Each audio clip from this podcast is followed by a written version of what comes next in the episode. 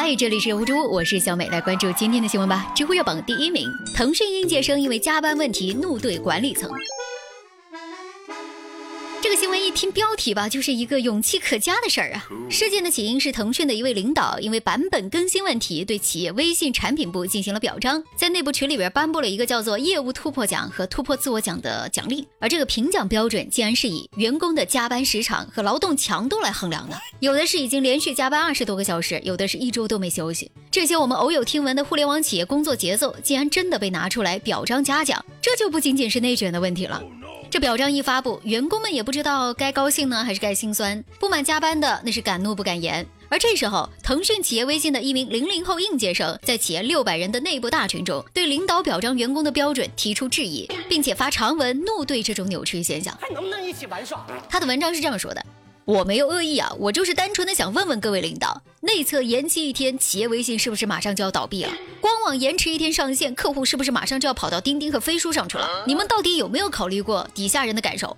而这小伙子形容的也非常形象，他还说，我们离 ICU 真的就只有再加一次班的距离，用一个个二十多个小时的高强度加班换来一个玻璃奖杯和几千块钱的奖励，到底值不值？而造成这一切的决策层，你们才是帮凶。哇哦！不得不说，小伙子啊，勇气可嘉呀！我看了都有一种感同身受的感觉。这个文章很长，罗列了腾讯企业微信开发部门各种不合理的工作现象和员工们私下的怨声载道，并且果断提出第二天自己就会离职。文章发布之后啊，在腾讯内部可谓是一时激起千层浪。这不仅仅是群里面的六百多个人看到了，各级领导也看到了。他们团队的总监发来信息说。啊，抱歉，让你对团队失望了，是我们做的不对，我们会想办法正常化。老板也看到了你发的东西，可能会找你聊一下。之后呢，我也想找你再聊一下。这事件的随后呢，就是多级领导跟他电话语音了解情况，承认部分问题，极力安抚。但是讽刺的是，在与之同时的午夜时间，腾讯公司的另一个开发群还在热火朝天的讨论工作项目，这满满就是宇宙不重启，我们不休息的卷生卷死呀！太难了。其实呢，企业加班文化由来已久，早就屡见不鲜。在很多企业里，加班不是什么强制的，而是以一种文化的形式存在着。本质上来说，这是一种绑架，迫使员工为了所谓的合群和奖励，融入一个圈子里。而且你不加班还不行，它就像职场生涯中的护城河。你要是跟别人不一样啊，那你很可能就会被末位淘汰或者隐性裁员。这种恐慌到年底啊尤为显现。跟我来这套，大家还记得吗？去年六月，腾讯曾经试点强制六点下班的政策，冲上了微博的热搜，被评为打响反阿里巴巴九九六的第一枪。这现在看来，这有些打脸了。果然，这些企业没有一个好东西。我信你个鬼！你这个糟老头子坏得很。显然，在中国的大环境下，过度加班已经不仅仅是道德问题了，靠企业根本靠不住。这是一种资本剥削，是必须要拿起法律武器来反抗的。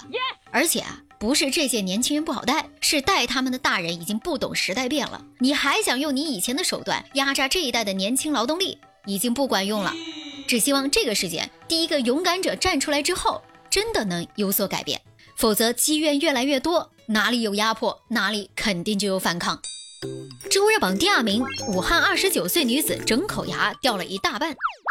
这个掉牙在大众印象中应该是老年人才会碰上的问题，可是今年才二十九岁的女子周某整口牙掉了一大半。到医院就诊之后，医生说啊呀，你这只剩下几十颗了呀，仅剩的这些还有点松动，不能保留了，只能全部拔掉。这周某大呼要命呀，我才不到三十岁呀！对呀，她才不到三十岁，怎么就掉牙了呢？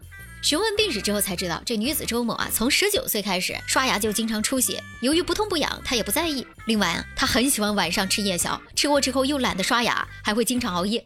她慢慢的发现一些牙齿开始松动，开始脱落，她这才着急，但是又听身边的朋友说，哎呀，你这牙周炎治不好的，熬一熬就好了。她因此一直拖着没去医院，直到牙齿越掉越多，她才恐慌。不得不说，这二十九岁的大妹子啊，不但懒，智商还有点堪忧，还是要多读书哦。经过检查，发现周某患上了广泛性侵袭性牙周炎，主要病因是由于口腔卫生不到位，食物残渣留在牙齿上，时间久了就会形成牙菌斑，而牙菌斑不断积累之后就会钙化，形成牙结石，最终导致牙周炎。而且这个现象还有点普遍呢。据调查，中青年中牙龈出血和牙结石的概率早就已经高过老年群体。这不，马上春节来了，大鱼大肉也来了，对吧？我建议各位啊，还是有空就去洗个牙，这可不是广告啊。牙口好，胃口才能好。好了，这就是今天的热乎直播，我是小美，提前祝大家新年快乐了。